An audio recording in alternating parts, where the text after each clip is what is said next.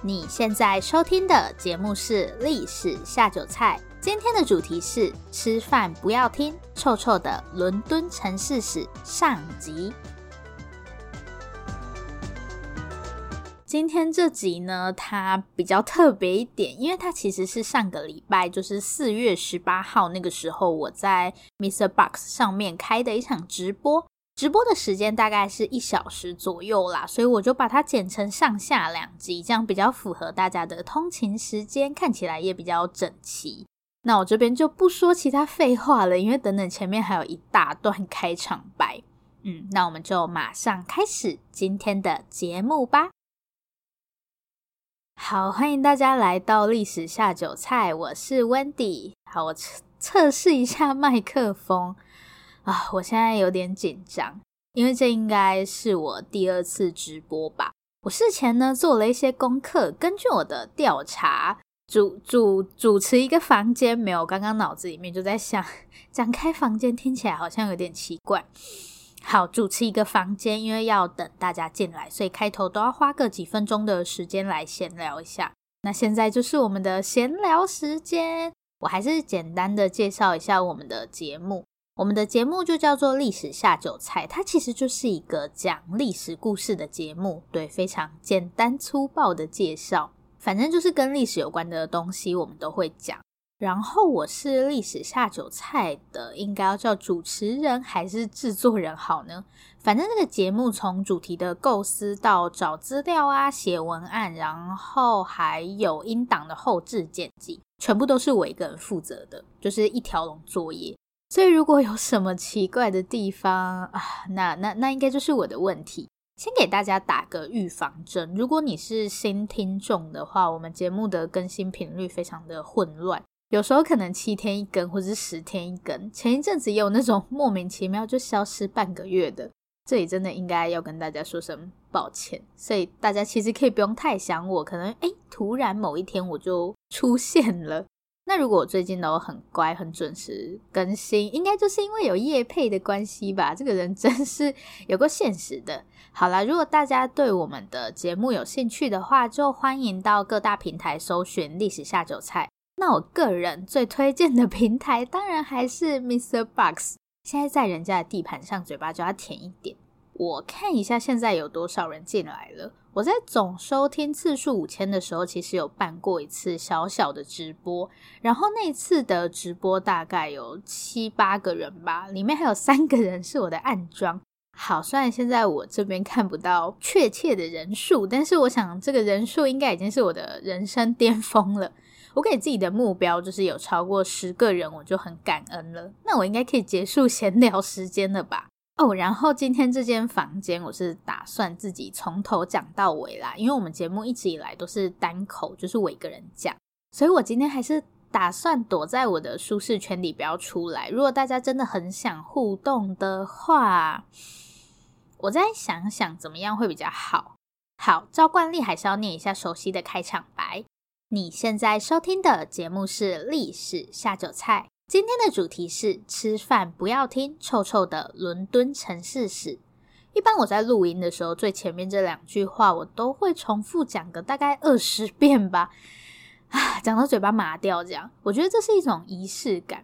下面温馨提醒一下，如果你还没有吃饭的话，就是啊，建议你离开这个房间，然后乖乖去吃饭。因为我们接下来要分享的故事可能会破坏你的食欲，所以我挑了一个晚上九点到十点的时段。这个时间应该也还不到吃宵夜的时候吧？那我们今天的主题就是吃饭不要听臭臭的伦敦城市史。不知道大家对于伦敦这个城市有什么样的印象？我自己是没有去过伦敦啦。如果说到伦敦的话，我第一个会想到的就是英国首都嘛。然后大笨钟或是福尔摩斯之类的，但如果真的要用一个词去概括我对伦敦的想象，我觉得还是大城市。伦敦对我来说就是一个大城市。好，显然我对伦敦的认识真的很少。那这个城市到底是怎么形成的？我觉得在我过去的印象里面，伦敦或者说是英国，在十八世纪工业革命之前，它给人的感觉就比较边缘。比起法国啊、哈布斯堡那些人，英国感觉就是飘在外面自己玩自己的这样。你说它不重要也不是，重要嘛，好像也就那样。所以我就理所当然的认为伦敦的发展应该不会太早。但其实伦敦出现的时间大概是西元一世纪左右。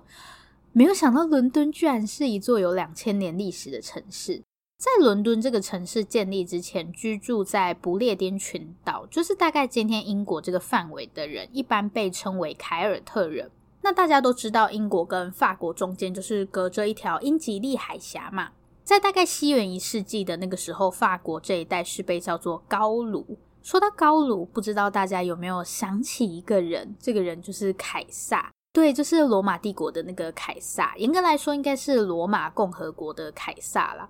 罗马帝国的领土范围很广嘛，不止横跨欧亚非三个大陆，基本上今天的欧洲都是罗马帝国的一部分。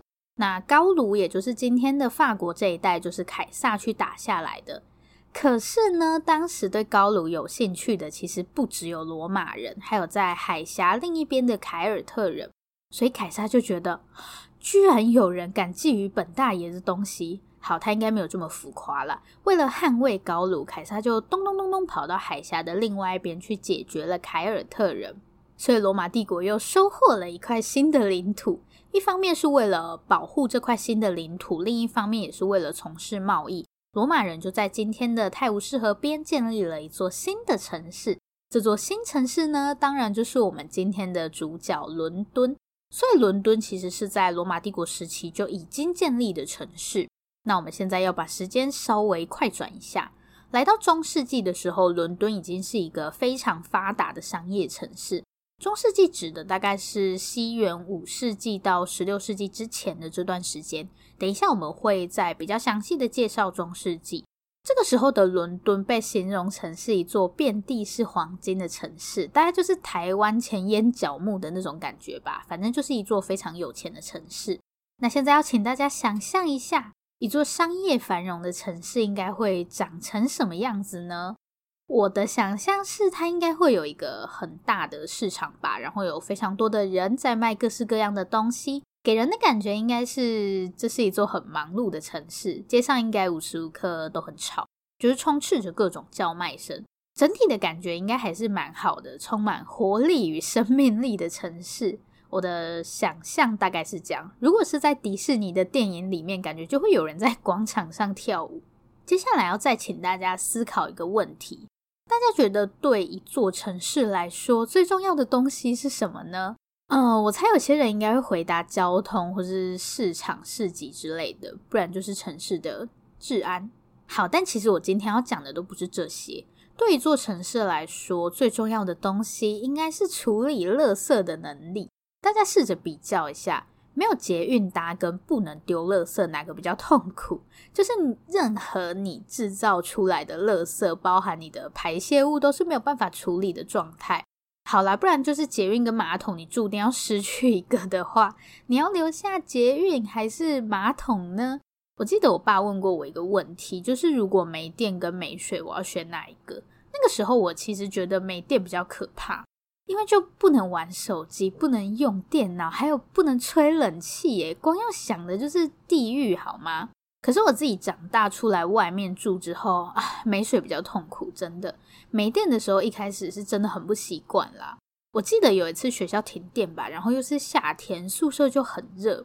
后面我们就几个同学一起在校园里面 散步，以为自己在演什么青春偶像剧。习惯了也没有那么糟啦，你总是能找到打发时间的方式嘛。可是没水一天啊，还好，两天就嗯，感觉嗯有点不妙哦。到第三天你真的会疯掉，相信我，因为你连上厕所都要谨慎的思考，思考说，好，我等等要怎么把这些东西处理掉，更不要说伴随而来的味道。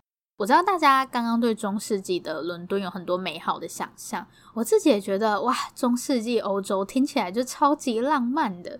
可是我要告诉大家一个残酷的事实：中世纪的伦敦在处理垃圾这件事情上能力近乎于零。接下来我要带大家认识真实的中世纪伦敦城。我们刚刚有说，这个时候的伦敦是一个商业非常发达的城市嘛。一个商业发达的城市里面，一定居住了大量的人口。事实上，这个时候有超过十万人居住在伦敦城里。台湾现在很多地方的人口可能都还没有十万人这么多，但是呢，伦敦城的范围却几乎没有什么变化。西元二世纪当然是为了防御嘛，罗马人就在伦敦城周围盖起了厚厚的城墙。所以整个伦敦城，呃，除了面向泰晤士河的那一边，其他三边都是被城墙包围的。我看资料，现在在伦敦应该还是可以看到一些残缺的城墙。总之呢，我想要说的就是，中世纪的伦敦其实人口密度非常的高，没有多大的一块地挤了这么多人，因为人实在是太多了，所以就产生了各种奇怪的问题。第一个就是违章建筑。我们现在看觉得是违章建筑啦，但他们那个时候当然不会这样认为。我原本以为中世纪的房子顶多就是两三层楼吧，可是这个时候你要在伦敦找到四五层楼高的房子，其实不是什么难事。而且为了多争取一点空间，就会有很多那种阳台加盖嘛，就是他们会不断的把自己的房子往外盖，所以你跟对面邻居的房子可能根本没多少距离。你走在路上的时候，几乎也看不到头顶的天空，因为上面都是各种违章建筑。不过这个还不是最可怕的。我刚刚有说，这个时候伦敦处理垃圾的能力近乎于零嘛？那请大家试着想象一下，这十万人制造出来的各种垃圾排泄物，到底应该何去何从呢？我们现在有马桶嘛？但是那个时候是没有马桶的，甚至大部分的地方连厕所都没有。所以他们就会使用一种叫夜壶或是便壶的东西，其实它就是一个容器，让你用来上厕所啦。可能是木质的或是陶制的。那现在问题是，上完之后呢？毕竟那个夜壶的容量是有限的，它又不是哆啦 A 梦的百宝袋，所以你还是要想办法清掉里面的东西嘛。这个时候呢，就请你把窗户打开，然后把头伸出去，看看底下有没有行人之类的。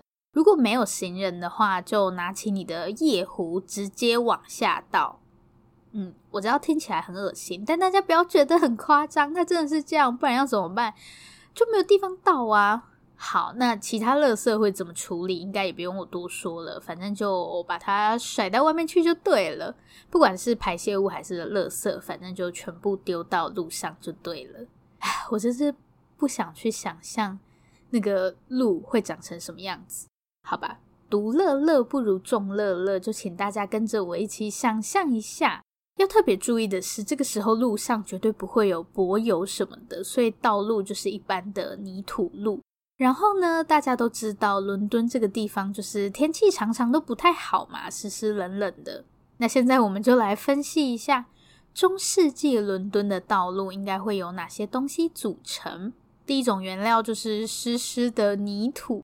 然后大家的排泄物跟各种奇怪的垃圾，比方说菜渣或者厨余等等，各种你想象得到或是想象不到的东西都有可能出现在路上。唉，应该没有人会想要走在这样的路上吧？而且那样那个路上到底会是怎样的味道啊？但显然住在伦敦城的那些人也觉得这个路真的是蛮恶的，所以就出现了一个我觉得很搞笑的发明。我自己是把它翻译叫做木质厚底鞋。因为中世纪的人大部分都是穿皮鞋，就是皮革做成的鞋子。这种鞋子应该没有什么防水效果可言啦。所以如果要踩在上面那种道路的话，好，大家应该可以想象那个画面。像这种时候，我们就需要木质厚底鞋。它长得有点像木屐，只是不是夹脚拖的那种造型，它就是像一般拖鞋这样。它底下有一个很厚的木头底，你就可以把这个木质厚底鞋套在你的皮鞋外面，所以这样你的鞋子就不会直接接触到地面，因为底下有一个木头的底座。但我很好奇，这样在外面 走真的不会跌倒吗？好，可能他们技术很好吧。不过想到那个路面的状况。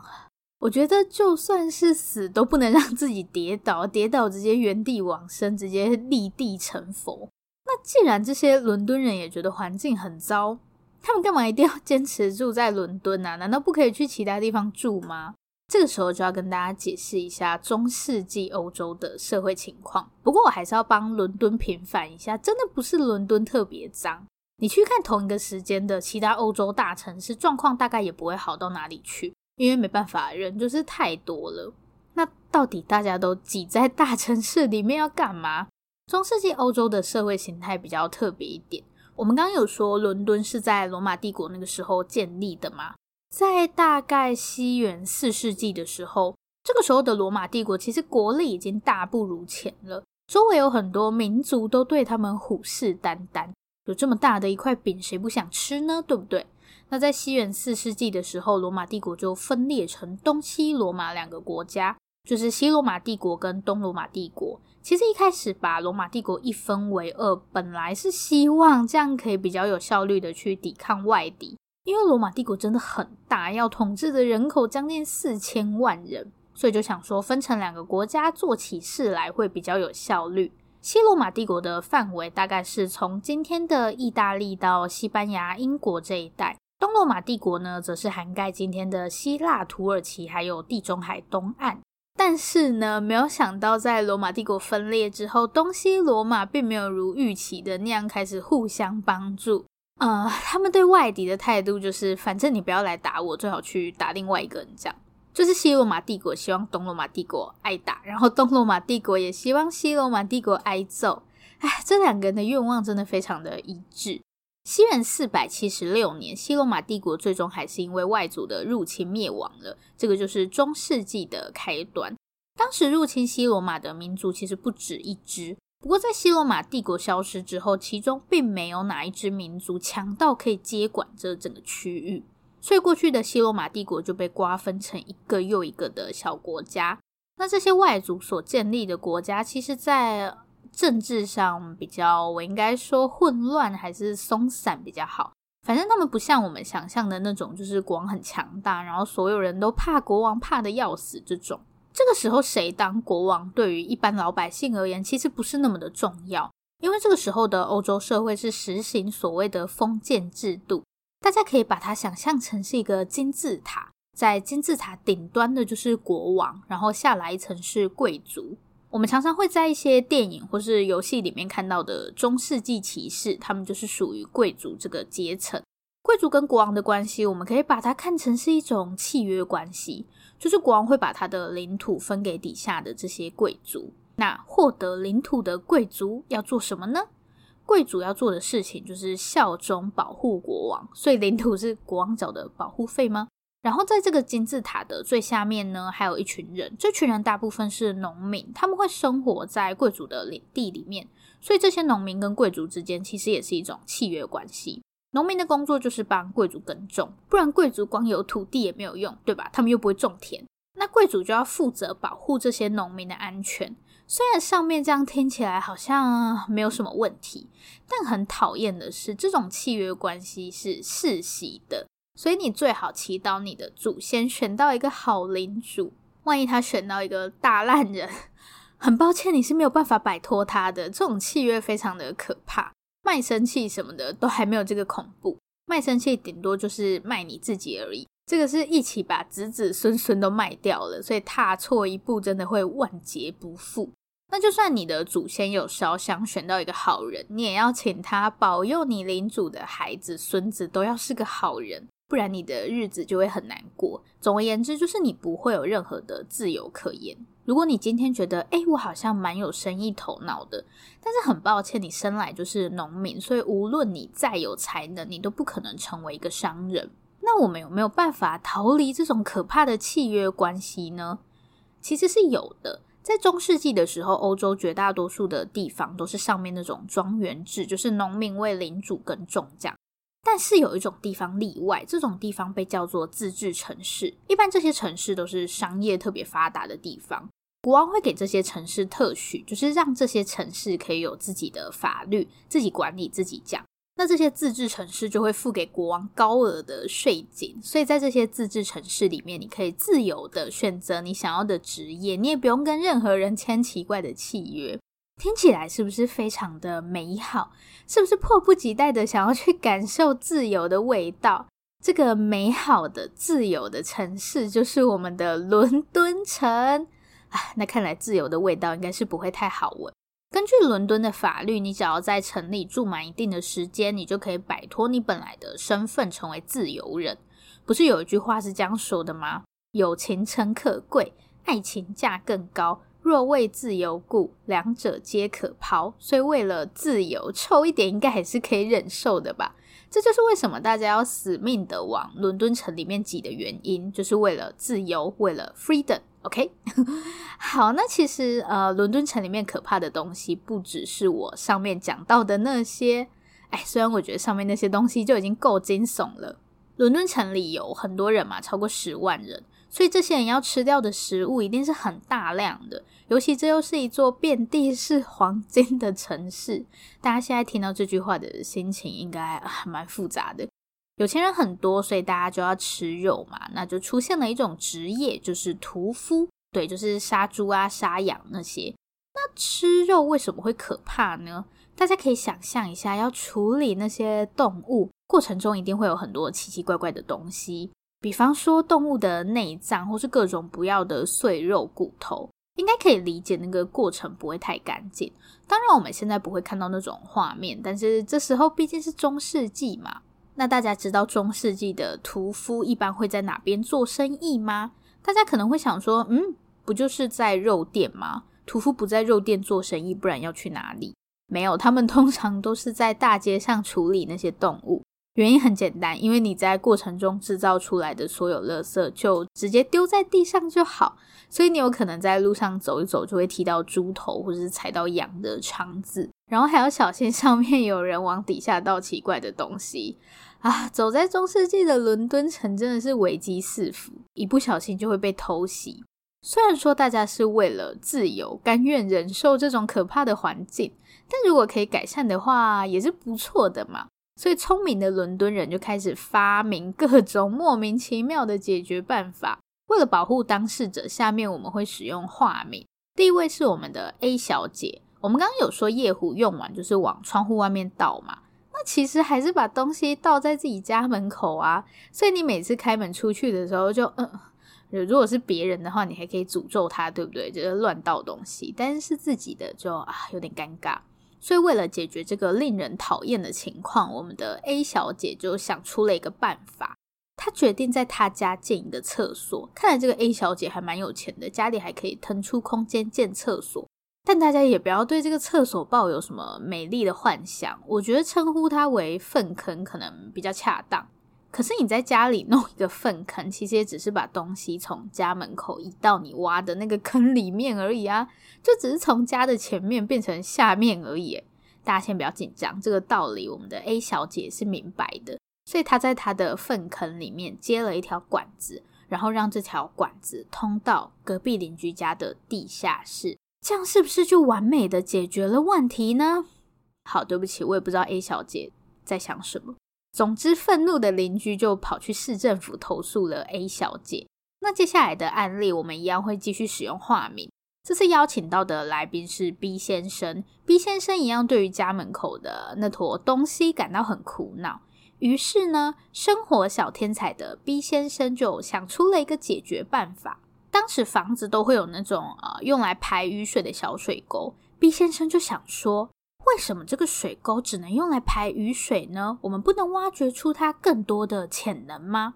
所以他就 决定把他的夜壶往这个小水沟倒。大家如果有看过那种排雨水的小水沟，就会知道它其实蛮容易塞住的，所以你三步时就要去清一下淤泥或者树叶。而且它是一整条连在一起的，就是一个巷子会共用一条水沟。所以这一次跑到市政府去投诉的不是一户人家，是一整条巷子啊！我只能说这些解决方法真的是烂透了。显然伦敦市政府也觉得这些人实在是太莫名其妙，真的应该要好好管一管了。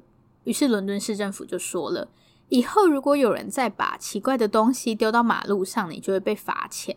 大家现在是不是以为伦敦终于要开始变干净了？答案是想太多。因为住在伦敦城的各位都非常乐意缴这个罚款，把排泄跟垃圾留在家里，是正常人都会选择被罚钱吧？呃，我跟大家解释一下这个时候的政府，因为这个时候的政府跟我们现在不太一样。我们现在的政府几乎是什么事情都管嘛，但是在早期政府通常不会管这么多事情，基本上他们只会管最低限度的事情。不过显然现在只有市政府可以解决伦敦的垃圾问题了。但还好大家是愿意为了这个问题花钱的，至少不用烦恼钱。当时政府做的第一件事情就是让屠夫把他们制造的这些内脏啊、碎肉什么的统一丢到下水道去。我查了一下他说的这个下水道，这个下水道跟我们今天说的下水道还是有一点落差。它指的应该是一条叫做弗利特河的地下河，或是也有人把弗利特河称为舰队河，呃，就是船舰的那个舰队。对，然后我还去看了一下什么叫做地下河。大家应该知道，我们脚底下踩的土地，它不是完全实心的，所以地下河其实就是出现在地底的河流。那反正现在就是什么东西都往这个弗利特河里面丢，但大家不用想也知道，这个办法就不是一个长久之计呀。结果过了一段时间之后，因为其实弗利特河它并没有很大，那你有什么乱七八糟的东西都往里面丢，后面整条河就开始变得很臭。伦敦市政府就想说啊，这样不行，所以他们需要一个更大的下水道。这个更大的下水道就是泰晤士河。好，那换了一个更大的下水道，是不是就有办法解决伦敦的垃圾问题呢？答案我们就留到下集揭晓。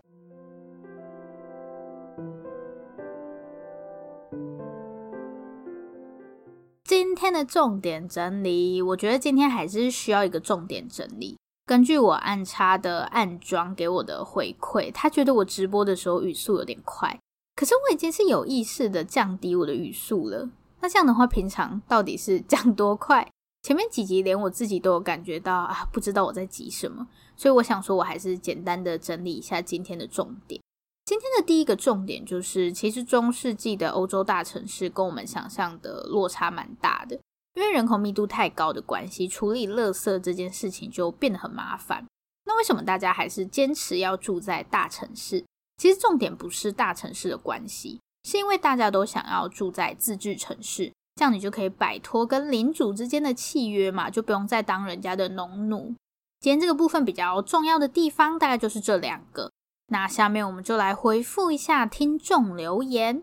今天要阅读的这则留言是在二零二零年的六月二十日，来自 m i r l a n 的留言。首先，先谢谢 m i r l a n 的留言。m i r l a n 说下酒菜内容好听，主持人的声音很好听，而且每一集的内容都很有趣，能学到不错的历史知识。谢谢 m i r l a n 的支持，真的很感谢大家每次都给我这么温暖的留言。我们的听众真的很温柔。这里是历史下酒菜，我是 Wendy。如果喜欢我们的节目，欢迎订阅我们。最后，最后，如果你收听完本集节目有任何的想法，希望与我们交流，或是有任何的建议、心得，都可以留下你的评论，我们也会在下一集节目里回复大家的评论。不要害羞，大方的留下评论。如果你真的真的很害羞，那就订阅我们吧。这里是历史下酒菜，我们下次见，拜拜。